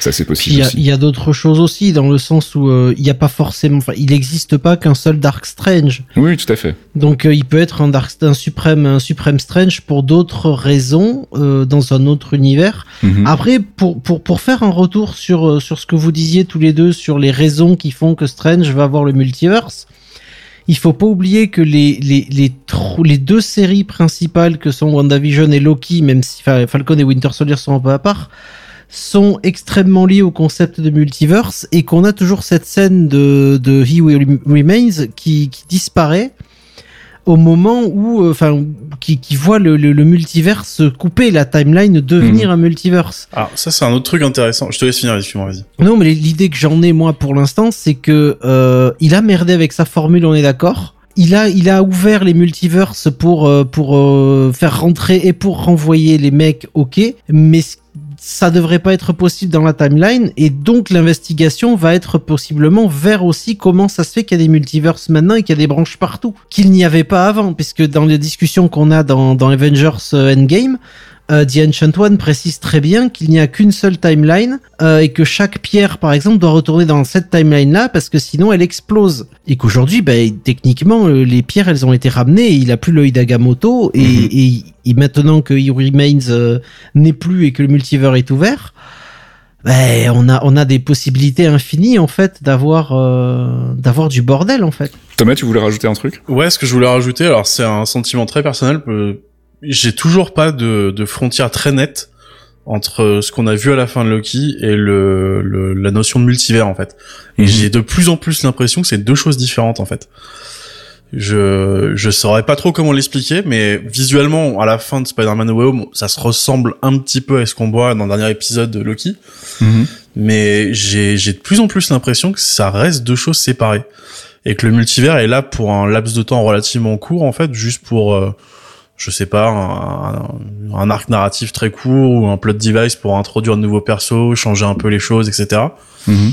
mais mais j'ai pas ce il, il me manque en fait un- une définition pour dire est-ce que diverses timelines enfin ce qu'on voit dans Loki et le multivers c'est la même chose ou est-ce que c'est deux choses différentes? Et je suis un peu perdu là-dessus D'accord, ouais, je vois ce que tu veux dire. Ouais. C'est des séries MCU donc par le principe c'est obligatoirement lié en fait. Oui, non, mais je vois euh, ce que Thomas veut dire dans le sens où Oui, c'est peut-être basé sur le même concept, mais c'est pas la même concrétisation de ces concepts. en voilà fait. c'est ça ouais Mais, Ah, mais là à- tu vas perdre tout le à monde. mon quoi, sens, à mon sens, tu, ouais, je pense que tu complexifies un peu le truc. Je, je, je pense que effectivement, bah, Lucky a créé euh, des branches. Euh, ces branches ne sont pas connectées et elles vont l'être. euh, elles l'ont été dans Spider-Man euh, No Way Home, et elles vont de nouveau l'être dans Doctor Strange 2 suite à ce que je disais tout à l'heure. Donc cette investigation de Doctor Strange, cette association avec Vanda qui a des intentions cachées, euh, probablement toujours de retrouver ses gamins et qui va donc foutre un peu le bordel et où ça va de nouveau ouvrir en fait des, des, des portails entre ces, ces différents univers. Et je verrais bien une résolution, comme je, je l'avais déjà dit, je crois, dans, dans le podcast, mais plutôt du côté d'Ant- d'Ant-Man Quantum Mania, euh, avec éventuellement peut-être une, une Loki saison 2 où on, on nettoierait en fait les, les timelines alternatives qui ont été créées pour remettre un petit peu d'ordre dans tout ça une fois qu'on aurait vaincu Kang. Donc là, je vois déjà loin, mais j'essaie de, de voir un peu dans, dans, dans quelle direction on va. Mais je comprends parfaitement ce que tu dis, mais pour moi, les deux, les deux concepts sont, sont, sont liés en fait, et euh, il y a des codes couleurs, etc., qui sont similaires. Donc je pense que c'est pas anodin non plus. Euh, et maintenant, reste à voir ce qu'ils vont faire effectivement avec Kang. Est-ce qu'on est-ce qu'on va revoir Kang plutôt prévu? Euh, Est-ce qu'ils se le gardent sous le coude pour Ant-Man Quantum Mania, ce qui serait un petit peu dommage parce que quand même le concept de multivers, c'est intéressant de faire venir Kang. Je pense qu'on aura du Kang dans Doctor Strange 2, ça me paraît inévitable, ne fût-ce qu'en caméo ou en tout cas euh, rajouter quelques petites pièces euh, à à son dossier euh, pour faire un petit peu avancer le personnage, ça me paraît évident qu'on le voit, mais euh, mais voilà, donc pour moi c'est deux concepts similaires. Euh, Il y a, mais peut-être, hein, peut-être que t'as mis le doigt sur quelque chose. On verra, on verra euh, bah, peut-être avec un deuxième trailer de Doctor Strange bientôt. Et puis sinon on attendra le mois de mars pour. euh, non, c'est mois de mai maintenant la, la sortie. C'est mai ouais. Ouais. Pour euh, pour voir un peu ce, ce qu'il en est. D'autres choses que vous avez relevées dans le trailer en dehors de ce dont on a déjà parlé. On a finalement pas beaucoup d'infos. Hein. Ouais, Mordo, mais ça on savait qu'il revenait. Maintenant, je pense qu'il va avoir un, un rôle d'antagoniste secondaire, on va dire. Et je suis, je suis pas sûr que ce soit notre Mordo en fait. Ah bon? Qu'est-ce qui te fait penser Ouais. ça Tu dis ça parce qu'il y a des dreads? Tu crois que c'est un scroll qui a mis des dreads? Calmez-vous les enfants. Non, non, je pense que le Mordo qu'on voit là est le et c'est c'est si tu veux oui c'est notre Mordo c'est c'est plus ou moins le même mais je pense que c'est le Mordo qui essaye de tuer de de, de tuer Dark Strange en fait de, de tuer Supreme Ah Strange. ouais, c'est lui qui ouais, ouais, ça, suivrait ça euh, pourrait être Strange. fun, ça. Ouais. Et je pense que c'est lui et qui et qui voudrait résoudre le truc parce qu'il ne sait pas exactement comment fonctionne le multivers. Et du Je coup, il pourrait qu'il- servir de Basile Exposition.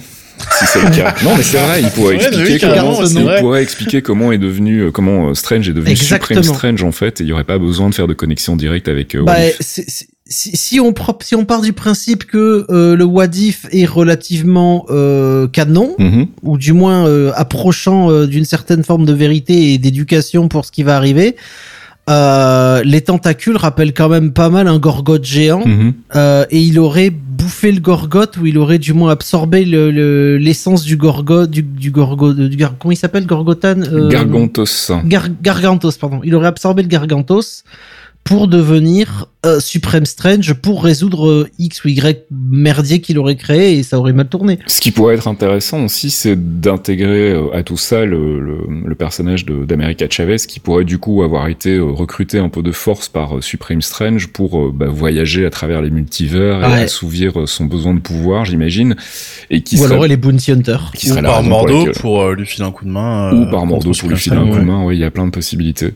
Mais en tout cas, ça se dessine plutôt bien. Moi, j'étais assez euh, assez fan du trailer et de la, la, la, la direction artistique de manière générale. On n'a pas vu grand chose, clairement. Euh, Il y a beaucoup de, de plans euh, assez, enfin, je veux dire, des, des- des plans fixes avec des voix off, etc. Il n'y a pas énormément d'action, même s'il y a quand même quelques trucs qu'on voit qui sont plutôt jolis. Donc, je suis assez curieux de voir où ils vont aller. Je sais pas si vous avez un truc à rajouter sur le trailer, mais je pense qu'on a fait le tour. Hein. Je m'attendais pas à voir America Chavez dedans si tôt. On la voit vraiment très vite. hein. On la voit un moment de face quand ils sont sur cette espèce de enfin cette espèce de porte euh, qui Ouais, débouche sur un monde complètement barré. Et puis on la voit de dos un moment avec le logo justement, euh, enfin avec son étoile dans le dos. Euh, mais on la voit pas plus que ça pour le moment. Donc euh, Mais je sais pas sinon, comment- dans l'ensemble, euh, je crois que ma plus grosse surprise c'était Mordo en fait. Ouais, ouais, ouais. Et toi, Fox? Euh, ma plus grosse surprise c'est Gargantos parce que je crois que c'était Shumagorat et que je suis un vieux fan de Marvel vs Capcom 2. Désolé mais euh, c'est It's Marvel baby. Mais euh, non ça ça a été ma surprise et surtout le, dans le, le Supreme Strange m'a foutu par terre surtout. Hum, hum, C'était surtout ça que j'attendais euh, depuis la fin des What If. Je voulais savoir s'il arriverait ou pas. Je fais confiance à, à Benedict Cumberbatch pour nous faire deux, euh, deux interprétations complètement euh, Il est bon, opposées. ce con, donc hein. euh, ouais, ça risque d'être assez intéressant à voir. Bref, on fera euh, de nouveau un petit topo dès qu'on a plus d'infos sur ce Doctor Strange 2, donc euh, qui a, comme on le disait le mois dernier, euh, connu pas mal de reshoots, mais euh, pas de raison de s'inquiéter par rapport à ça. En tout cas, le premier trailer donne très très envie, et je vous propose qu'on passe au courrier. Excuse me, Mr. Stark. Christine Everhart, Vanity Fair magazine. Can I ask you a couple of questions? Hi. Hi. Yeah. It's okay? Okay, go.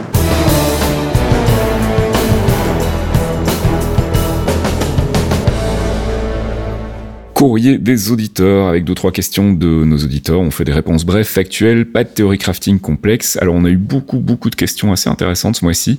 Donc merci déjà. On espère qu'on en a déjà euh, traité euh, une bonne partie dans le théorie crafting. On va y répondre à, quelques autres questions. Euh, là tout de suite celle de Julien B qui nous dit je crois que c'est la première fois que l'on voit un trailer à la place d'une bottom scene. Qu'en pensez-vous? Perso je préfère les bottom scenes beaucoup plus subtils et narratifs qu'un simple trailer. Alors c'est pas la première fois. De mémoire c'est la deuxième puisqu'on avait eu euh, un trailer à la fin de Captain America de First Avenger. On a vu en fait un espèce de trailer pour Avengers justement. Euh, et en termes de préférence, je t'avoue que je m'en fous un peu. Euh, J'étais très content d'avoir un trailer de Doctor Strange 2 à la fin de Spider-Man No Way Home. Et je pense que je l'avais dit le mois dernier, euh, je m'attendais pas à de grosses grosses révélations dans les, les scènes post-génériques de Spider-Man No Way Home, justement parce que c'est une collaboration avec Sony. Et euh, c'est finalement ce qu'on a eu. Hein. On a eu un trailer de Doctor Strange 2 et une scène relativement anecdotique avec Venom. Donc voilà, donc moi ça me va très bien. Vous, je sais pas si vous préférez euh, les bottom scenes traditionnels ou les, les ou les trailers. hein. Bah, J'aime les deux. oui, moi j'aime les deux. Dans le cas de Spider-Man, je pense que c'était plus intéressant d'avoir une trailer qu'une deuxième button Mm. scene à la Venom. Tout à fait. Donc euh, le j'aime les deux tant que c'est fait intelligent. Alors, si je dis pas de bêtises, c'est toujours Julien B euh, qui a été très prolixe, euh, ou alors je me suis trompé, mais c'est pas grave, on, on corrigera. Euh, J'ai lu que les reshoots de Doctor Strange 2 étaient en grande partie liés à Loki et à Spider-Man No Est-ce que cela signifie qu'avec Disney+, la phase 4 sera moins maîtrisée? Est-ce que cela peut aussi être lié au projet de Kevin Feige hors MCU Est-ce inquiétant pour vous? Beaucoup de questions. Euh, et globalement, non, je ne suis pas inquiet et je ne pense pas que les reshoots de Doctor Strange étaient en grande partie liés à Loki et à Spider-Man No Way Home. Déjà, bah, parce qu'on l'a vu, euh, la connexion avec Spider-Man No Way Home, elle est relativement ténue. Euh, quant à la connexion avec Loki, elle est pour le moment pas évidente non plus, en tout cas pas de manière directe. Comme on disait, hein, c'est plutôt des concepts qui sont introduits dans, ces, dans cette série et dans ce film et qui vont être utilisés par Doctor Strange 2 pour bâtir sa propre histoire. Donc, euh, donc voilà, j'ai pas l'impression que c'est moins maîtrisé. Au contraire, je trouve que pour le moment c'est plutôt bien géré dans le sens où ça part un peu dans beaucoup de directions en même temps. On a ce côté euh, un peu Dark Avengers sur des séries comme Falcon ou Winter Soldier ou Black Widow ou, euh, même un- on a les Young Avengers du côté d'Hawkeye. On va avoir le, cas aussi avec euh, Miss Marvel. Donc on a vraiment des, séries et des films qui partent un peu dans tous les sens. On a le multivers avec l'arrivée de Kang, etc.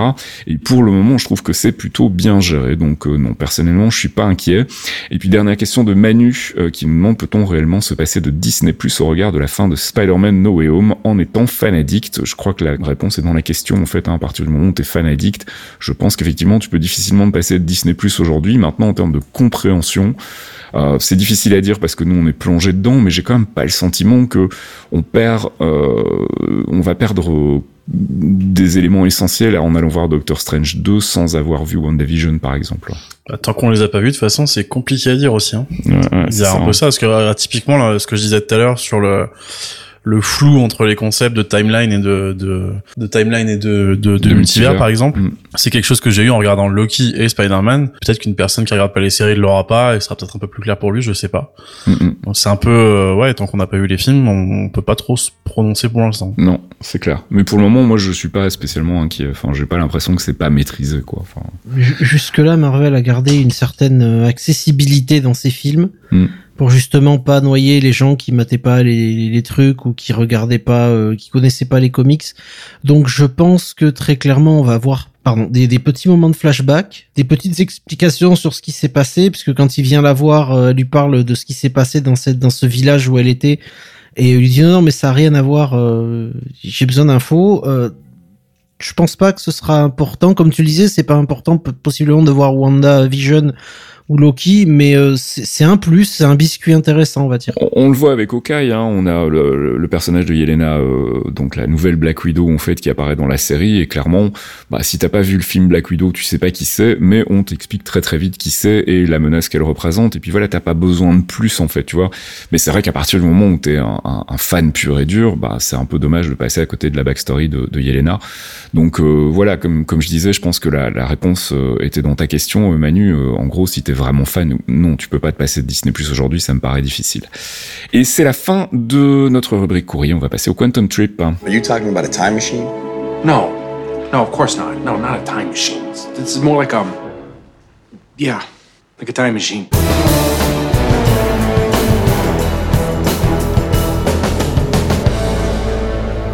Quantum Trip, c'est notre rubrique dans laquelle on fait un flashback sur un ancien épisode où en général on se moque un peu de nos prévisions foireuses. On revient sur l'épisode 25 où on s'interrogeait euh, bah, toujours sur l'absence de connexion entre les séries Netflix et le MCU ciné. Décidément, c'était un peu la rengaine. Et on espérait secrètement en fait que c'était Doctor Strange qui allait mettre de, l'ordre dans tout ça en, en étant le lion qui rassemble euh, l'univers new-yorkais, en fait les séries new-yorkaises. Bon, ça n'a pas été le cas, mais maintenant, vu le retour de Charlie Cox et de euh, Vincent Donofrio, tout est possible. La scission se fait de plus en plus ressentir et euh, et euh, je, je vois vraiment pas les choses s'améliorer dans un avenir proche. En tout cas, euh, on sait que les frères Rousseau, par exemple, ont complètement zappé la série euh, Agents of Shield. Donc euh, c'est quand même les mecs qui qui sont les piliers de cette phase 3 en fait. Hein, autant que Whedon pouvait l'être pour la phase 2, euh, les, les frères Rousseau vont vraiment avec les, les deux scénaristes qui les accompagnent euh, vont vraiment être les, les, piliers de la phase 3 et de savoir qu'ils ont même pas regardé la série Agents of Shield et qu'ils savent pas du tout ce qui s'y passe, c'est pas très très rassurant pour pour un rapprochement à terme en tout cas des, des deux univers. Bah c'est c'est des wagons qu'il va falloir raccrocher et on a deux super-héros new-yorkais qui arrivent en même temps. Mm. Je parle au cinéma, c'est-à-dire Spider-Man et Doctor Strange. Mm. L'un euh, du côté de Brooklyn, de l'au- l'autre à, Greenwich- à Greenwich Village. Le, le Sanctum Sanctorum, ça reste quand même un point de rencontre pour les super-héros qui sont dans le dans le besoin à New York. Je pense à Jessica Jones, je pense à Daredevil, je pense à tous ces gens-là qui se sont retrouvés à un moment en lien avec le Doctor Strange. Donc est-ce que c'est pas via son biais dans l'avenir que Strange va structurer les héros new-yorkais et ils vont nous la faire en mode euh, bon ben on ramène tout le monde au, Sanctum Sanctorum pour aller aider les autres euh, à la fin en mode bon les mecs on vous a un peu oublié jusque là vous démerdiez c'était bien et puis bon maintenant on a besoin d'un coup de main Hmm. ou est-ce qu'ils vont commencer enfin à construire quelque chose? Parce qu'on a eu que des one shots c'est pas méchant mais Daredevil saison 1 saison 2 il est tout seul il se démerde on voit même pas la Stark Tower Jessica Jones elle est toute seule dans les rues Euh, Luke Cage apparemment il va être tout seul à se démerder avec ses problèmes Hmm. on a encore Iron Fist et là Iron Fist c'est aussi le mystique et c'est les, les royaumes célestes Hmm. c'est les neuf royaumes. Euh, à un moment, faut qu'il y ait du lien avec Strange, faut qu'il y ait, faut qu'il y ait du lien avec la magie, faut qu'il y ait un lien qui soit construit, parce que quel est l'intérêt de faire des séries, même si elles sont très bonnes, si le, le It's All Connected n'est même pas respecté, parce que c'était Mhm. le, le, le, vœu, le vœu pieux de, de Feige il y a, il y a 15 ans déjà, quoi. Ouais, dont on n'entend plus beaucoup parler hein, du It's All Connected. hein. C'est une question que j'adorerais lui poser à la Comic Con quand il, quand il y sera, mais malheureusement je ne serai pas là-bas. Et J'espère qu'on- que quelqu'un pensera à lui poser. Hey, le It's All Connected n'est même pas respecté, euh, s'insurgeait euh, Fox euh, à l'époque, et, et a raison. hein. C'est vrai qu'on commençait déjà à sentir un petit peu les limites de cet univers soi-disant connecté entre Marvel Studios et Marvel Television. Ça va devenir malheureusement quelque chose d'assez récurrent. Euh, bah, sinon, bah, pour le reste, on, on s'était pas trop trompé sur le retour de Thanos. On en parle un petit peu au début. J'ai pas mis d'extrait parce que bon, on va pas mettre non plus euh, toute la section, mais où on disait en gros, si je me souviens bien, qu'on verrait probablement Thanos, ou en tout cas qu'il y aurait un caméo dans Thor Ragnarok. Et au final, bon, il n'est pas apparu, mais on a eu son vaisseau et en tout cas un indice de sa présence. Donc on n'était pas complètement à côté de la plaque. Euh, et toujours pas de Thomas dans euh, la rubrique Quantum Trip, mais ça ne saurait tarder.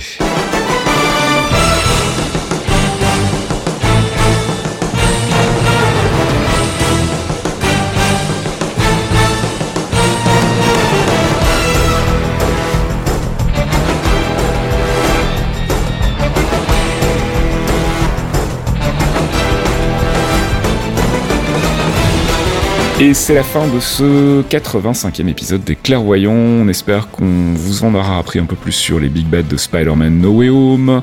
On se retrouve, bah, si tout va bien, l'année prochaine ah, ah, euh, avec un nouvel épisode des Clairvoyants. Donc, euh, on sait pas encore sur quoi on fera le focus. Euh, J'ai pas d'idée là tout de suite. Peut-être c'est l'occasion d'aller creuser un peu du côté des projets à venir. Miss Marvel, on a on a toujours pas de date, hein, si je dis pas de conneries. Non, Captain Marvel, euh, enfin de Marvels, euh, on n'a pas Ça, de on a, nouvelles. on a une date, mais c'est pour beaucoup plus tard. Mais je sais loin, que Miss ouais. Marvel, ça devrait plus trop tarder. Enfin, il y avait eu quelques soucis aussi sur le tournage apparemment, donc ils ont pris un peu de retard.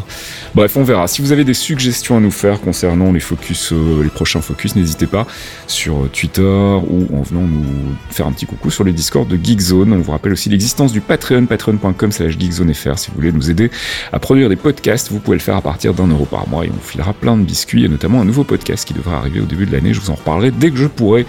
Euh, voilà, je pense que j'ai fait le tour. Merci les gars pour euh, votre boulot et votre présence. Et puis bah, bonne fête de fin d'année à tous. Des bisous, bonne fête. Bisous tout le monde, bonne fête.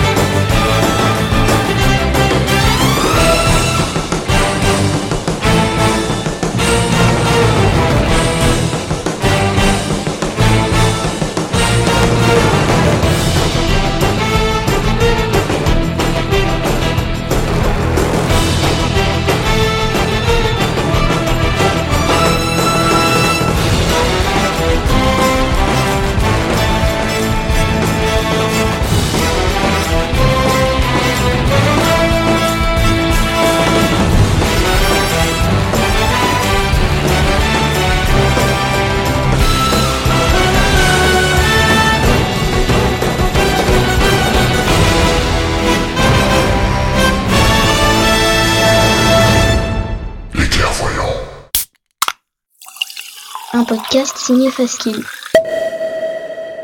Faskill.com